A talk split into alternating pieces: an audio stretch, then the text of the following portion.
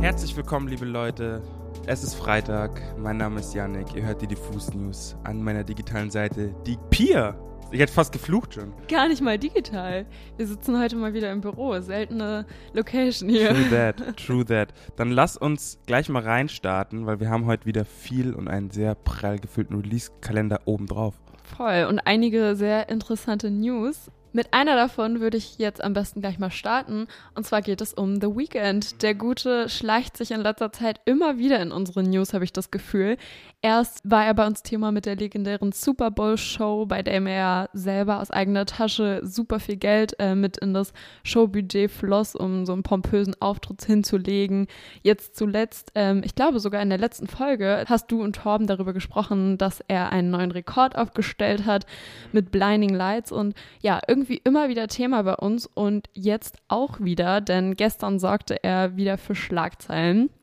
In, weltweit, in der weltweiten Presse hieß es, The Weeknd will die Grammys boykottieren. Und da fragt man sich natürlich so, hä, wie, was hat er vor? Denn in den vergangenen Jahren hat The Weeknd ja schon mehrere Grammys gewonnen, zuletzt auch 2018 und bisher schien er ja eigentlich ganz glücklich mit den Preisen zu sein. Mhm. Das ändert sich jedoch jetzt mit der aktuellen Bekanntgabe der Nominierungen der Grammys, bei denen der Kanadier nämlich mit leeren Händen ausging. Und das, obwohl Blinding Lights ja ähm, international ein super erfolgreicher Hit war, ähm, vor allen Dingen im vergangenen Jahr. Die Bekanntgabe erfolgte zwar schon im November 2020, bei der sich The Weeknd schon wütend ja Twitter äußerte. Ich zitiere, die Grammys bleiben korrupt, ihr schuldet mir, meinen Fans und der Industrie Transparenz. Für weitere Aufruhr sorgte The Weeknd jetzt mit ja, seiner Art Boykottaufruf in der New York Times. Die schrieb nämlich jetzt, aufgrund des geheimen Komitees werde ich meinem Label nicht mehr erlauben, meine Musik bei den Grammys einzureichen. Das erzählte The Weeknd der New York Times.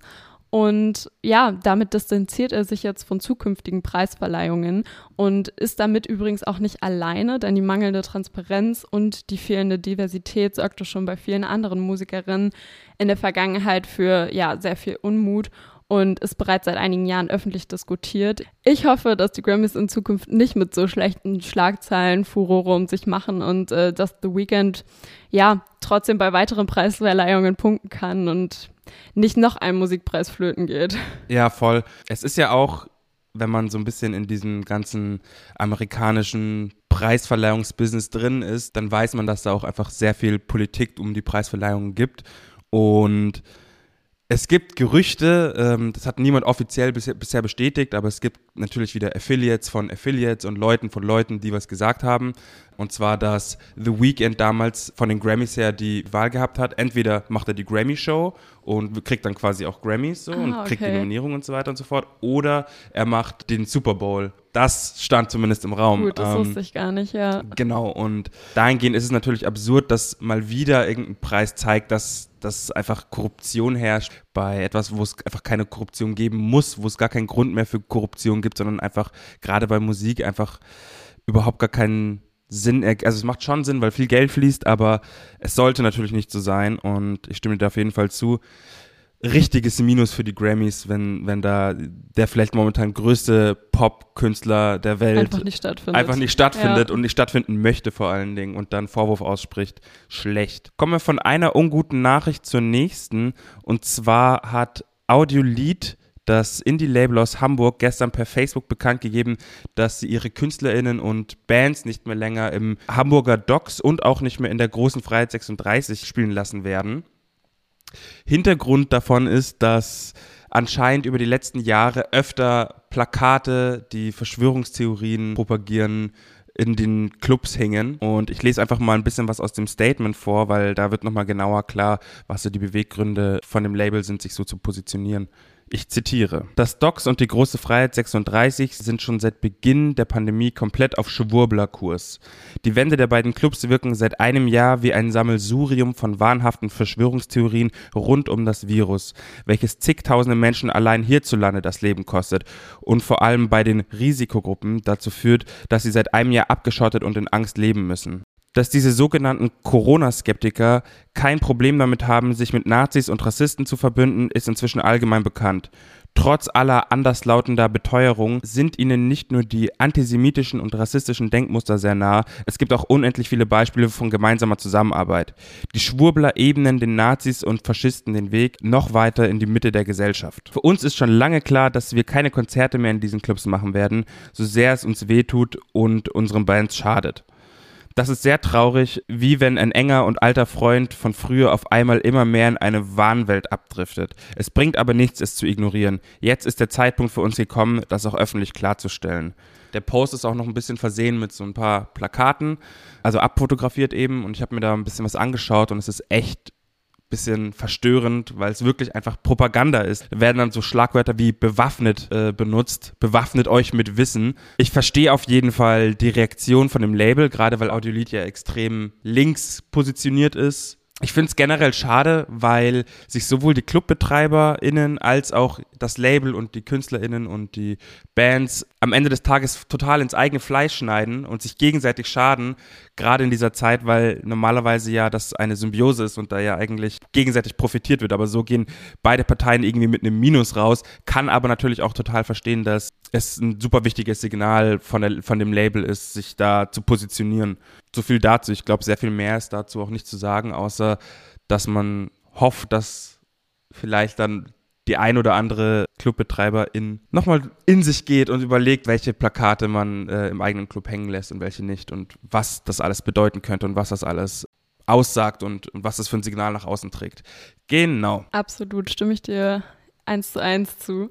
Dann lass uns von zwei schlechten Nachrichten diese Newsrunde am besten noch mit einer ganz guten abschließen. Ich habe in der letzten Woche mit Torben schon mal darüber geredet, dass St. Vincent äh, ihr neues Album angekündigt hat und außerdem auch eine erste Single daraus veröffentlicht hat. In Zukunft werden wir aber tatsächlich nicht nur eigene Songs von ihr auf Albumlänge hören. Denn gemeinsam mit unter anderem Anderson Park, Josh Om, Phoebe Bridges und Blood Orange und vielen anderen weiteren sehr talentierten KünstlerInnen ist die Multiinstrumentalistin außerdem Teil des Paul McCartney Coveralbums mit dem Titel Paul McCartney 3 Imagined. Paul McCartney sollte ja eigentlich den meisten ein Begriff sein, aber der Vollständigkeit halber hier nochmal eine kleine Zusammenfassung. Der Oscar- und mehrfache Grammy-Preisträger ist nämlich natürlich als Sänger und Bassist von den Beatles bekannt geworden. Und 2020 veröffentlichte das Ex-Beatle-Mitglied sein aktuelles Album Paul McCartney 3 das nun in knapp einem Monat als kleines Rework neu erscheint. Und die eben genannte All-Star-Besetzung, also Anderson Park und Co., haben dafür unter anderem Remixes, Neuinterpretationen und ganz eigene Parts geschrieben, die sie eben auf LP-Länge jetzt zusammenführen und das wird am 16. April erscheinen. Wer an der Stelle schon mal neugierig ist, der kann einen ersten Vorgeschmack mit der ersten Single-Auskopplung The Kiss of Venus bekommen und sich die einfach schon mal anhören und äh, ja, ein bisschen gespannt auf das äh, Rework-Album sein. Liebe ja die Beatles, deswegen Paul McCartney sowieso absolute Legende. Rolling Stones oder Beatles? Beatles, Safe Call. Same here. Yellow Submarine, all the way. Same. Ja, Release-Radar würde ich sagen. Willst du direkt reinstarten? Na gerne, auf jeden Fall. Es gibt nämlich ein kleines Comeback. Comeback ist hier vielleicht ein bisschen übertrieben, aber der gute Materia hat ja schon seit einiger Zeit nichts mehr von sich hören lassen. Nach 1982, dem gemeinsamen Album mit Casper, war es ja ein bisschen ruhiger um ihn. Und ja, mit Niemand bringt Martin um, ist Materia zurück. Man muss dazu sagen, er hat sich nach den ganzen Touren und Veröffentlichungen äh, ja erstmal eine Auszeit genommen und die hat er zu Beginn des letzten Jahres in Südamerika verbracht, strandete da aber tatsächlich während des Lockdowns und genau, hat die Zeit auf jeden Fall gut genutzt an einem paradiesischen Ort und was dabei rumkam, ist neue Musik und eben unsere heutige Überraschungssingle Niemand bringt Martin um. Das ist so eine melancholisch poppige Rave-Nummer, aber mhm. inhaltlich bricht sie den Lebensstil des Rappers ja in ungeschönter Manier, könnte man sagen, runter. Mhm. In Zeilen wie bin schon hundertmal über mein Grab gesprungen, die tragen ja, diesen bitteren Beigeschmack, vor allen Dingen, wenn man sich vor Augen führt, dass vor knapp sechs Jahren Materia die Diagnose akutes Nierenversagen bekam und ja, fast drei mhm, Wochen um sein mhm. Leben kämpfte. Die Single vor diesem Hintergrund zu hören, ist irgendwie echt emotional und da geht sie wirklich unter die Haut ja, Materia beweist, dass er wieder zurück ist, dass er nicht leicht runterzukriegen ist, aber auch, ja, melancholische Zeilen einfach super kann. Ja, der kann sowieso alles. Äh, die Bilder, die er schon wieder hergestellt hat, mit der Art, wie er schreibt, lieb ich einfach. Absolut. Lieb ich einfach. Fahrt euch das rein.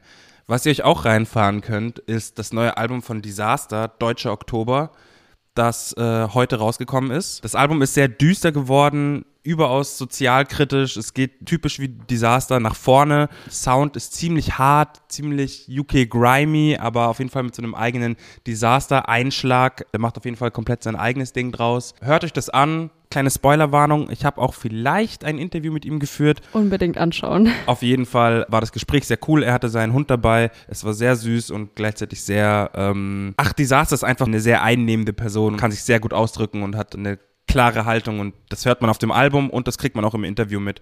Deswegen gönnt euch doch mal.